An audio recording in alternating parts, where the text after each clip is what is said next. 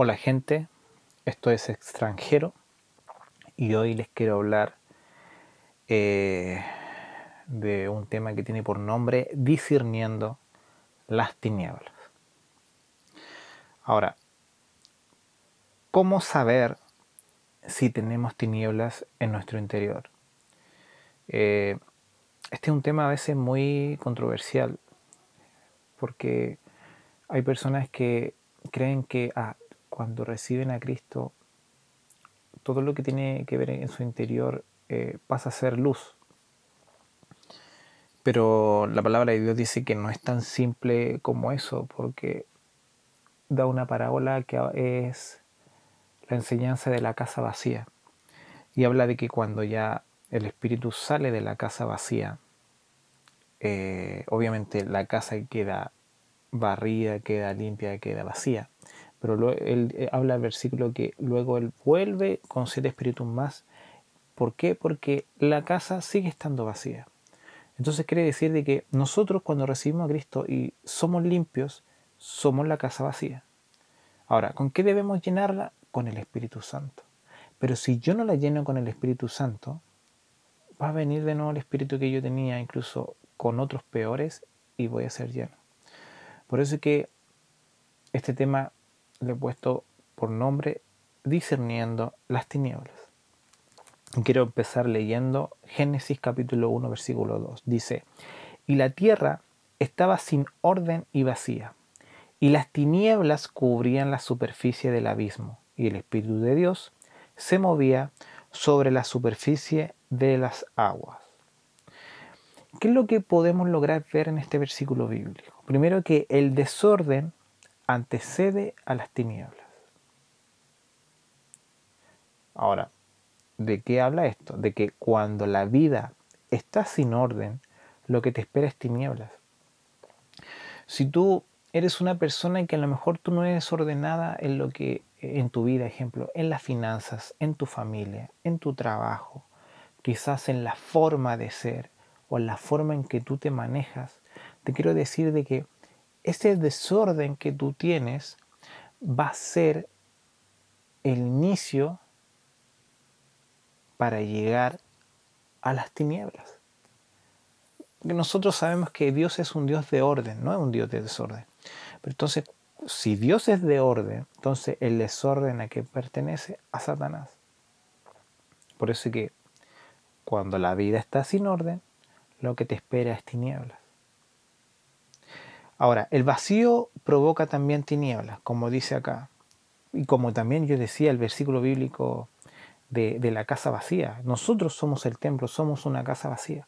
Cuando yo estoy vacío, luego de ya mi liberación, eh, yo tengo que llenarla, pero si yo estoy vacío, entonces van a volver, eh, va a volver ese espíritu con otros más y voy a ser lleno con puras tinieblas. Entonces, debemos ser personas que no sean personas vacías. Y tenemos que siempre buscar al Espíritu Santo que esté con nosotros y que esté dentro de nosotros.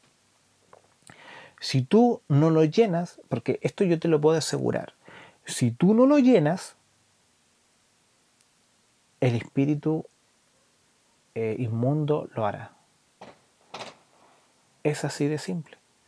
Cuando tú no llenas lo que tienes que llenar, otra persona lo llenará. Y es por eso que hay que tener mucho cuidado. Entonces, ejemplos de desorden. Desorden en la economía, en tus gastos familiares, en la familia, en tu casa, en el trabajo, desorden en tu vida diaria, en tu vida espiritual, desorden en la iglesia, en tu ministerio, desorden en tus prioridades. Es muy importante lo último porque muchos tienen las prioridades totalmente diferentes a como lo ha puesto la Biblia. Hay gente que prefiere priorizar su trabajo, a tiempo en su, trabajo, hacer horas extras, a estar con su familia. Hay, hay personas que prefieren priorizar el estar eh, metido en la iglesia que el pasar tiempo con su familia. Hay otras personas que prefieren estar viendo televisión horas y horas a estarle dedicando tiempo a sus hijos o a su esposa o a su esposo. Entonces, debemos tener un orden en nuestras prioridades. Ahora, vacío en tu interior, ¿por qué tú vas a, ser un, eh, vas a estar vacío? Porque vas a estar vacío en tu interior por ausencia de Dios. También puedes estar vacío por no encontrarle sentido a tu vida.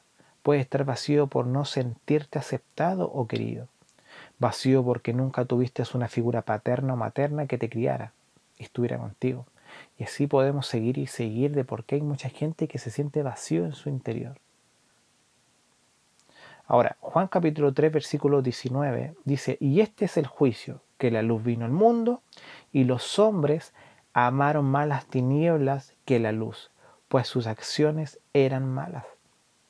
Ahora, por tus acciones amas más las tinieblas. Amar las tinieblas comienza con la decisión de actuar mal. ¿Sí? Hay gente que yo he escuchado que dice, no, yo amo a Dios y tú miras sus acciones y, sus, y las acciones de esas personas son totalmente diferentes al estar amando a Dios. Porque cuando yo amo a Dios, yo me aparto del mal. Pero si yo digo que amo a Dios y actúo mal y mis obras son malas, entonces realmente yo no lo estoy amando. Es, cuando, es como cuando lo vemos en una relación eh, de parejas. No, yo te amo, yo te amo, pero yo le engaño. Realmente la estoy amando. No, yo te respeto, pero yo le pego, yo la golpeo, realmente yo la, yo, yo la respeto. Entonces tenemos que tener cuidado con eso. Si no tienes malas acciones, no amarás las tinieblas. E, es, obvio eso. O sea, tus obras, ya sean buenas o malas, te van a empezar a definir si tú realmente eres de Dios y quieres seguir a Dios o eres de Satanás y quieres seguir a Satanás.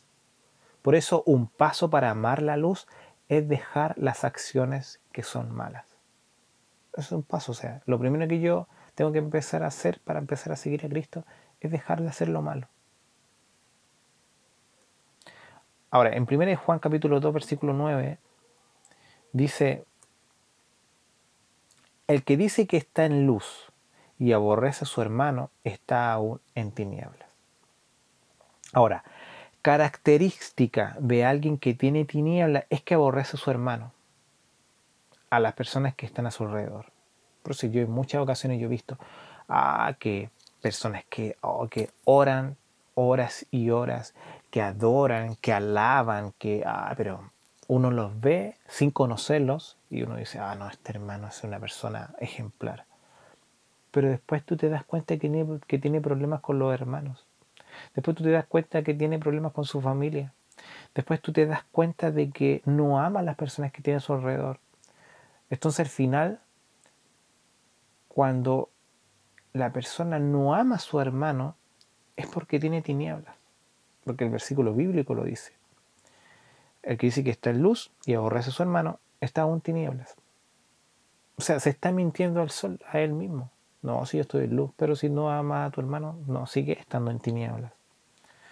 Ahora, Efesios 5.11 dice, y no participéis en las obras estériles de las tinieblas, sino más bien desenmascaradlas. Entonces, esto quiere decir que las obras de las tinieblas son estériles, es decir, no dan fruto, no dan luz a algo, es un acto sin recompensa.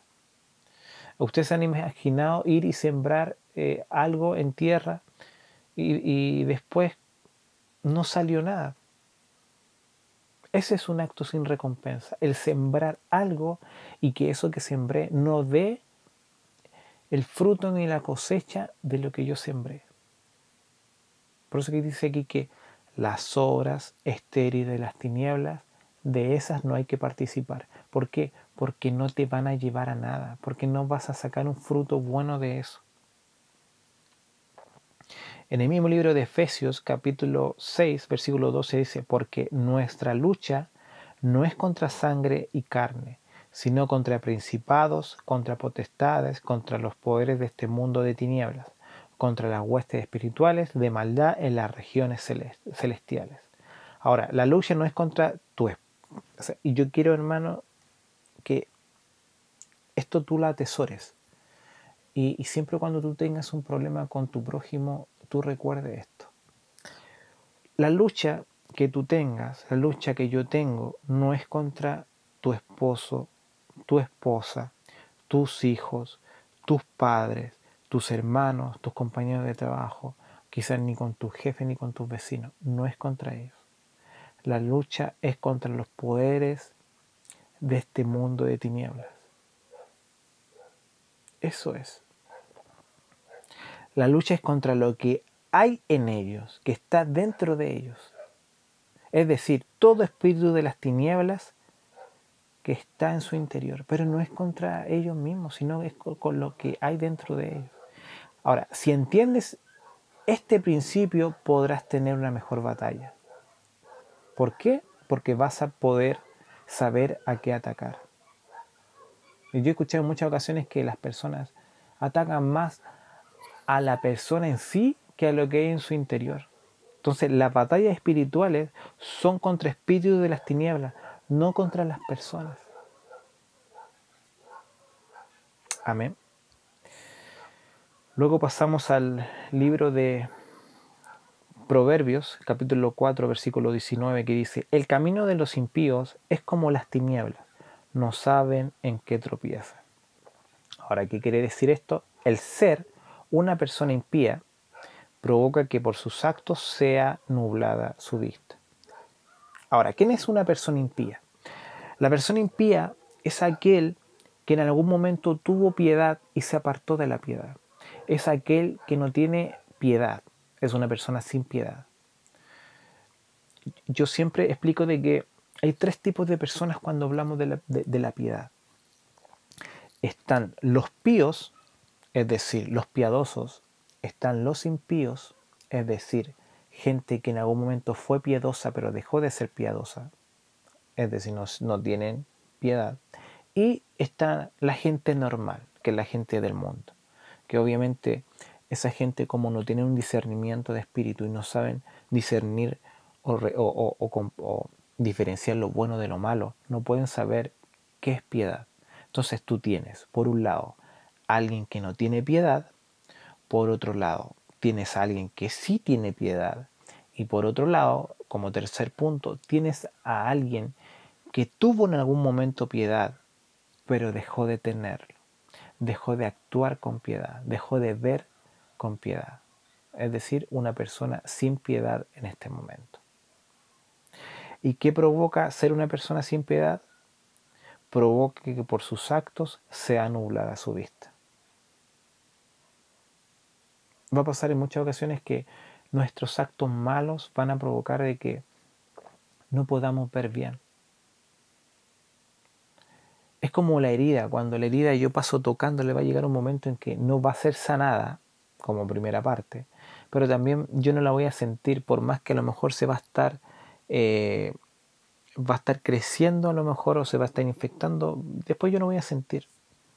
Lo mismo pasa cuando yo dejo de tener piedad.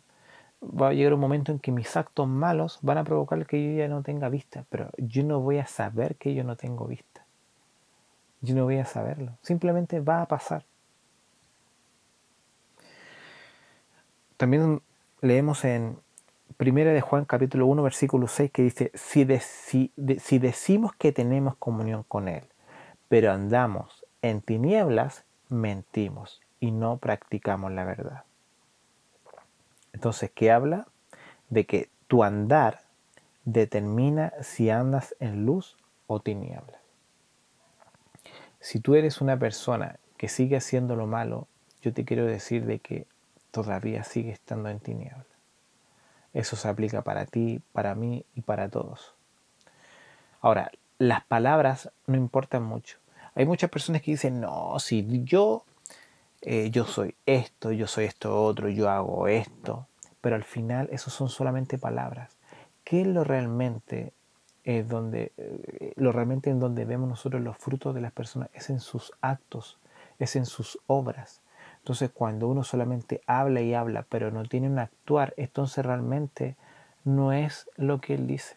Por eso es que son, eh, son tus actos y tus obras va a, va a determinar si tú estás en luz o estás en tiniebla. Ahora, si dices que eres salvo, pero tus actos dicen otra cosa, estás mintiendo, como dice este versículo bíblico. Y en muchas ocasiones nosotros mentimos, porque decimos una cosa y nuestros actos hacen otro tipo, contrario a lo que decimos, entonces nosotros lo estamos mintiendo. Y no solamente mentimos a la gente de afuera, a los que están alrededor de nosotros, sino que también nos mentimos a nosotros mismos. O sea, como que nos auto boicoteamos. Eh, te estás auto, boicoteando tu propia vida, tu propio caminar. Por eso que hay que tener cuidado.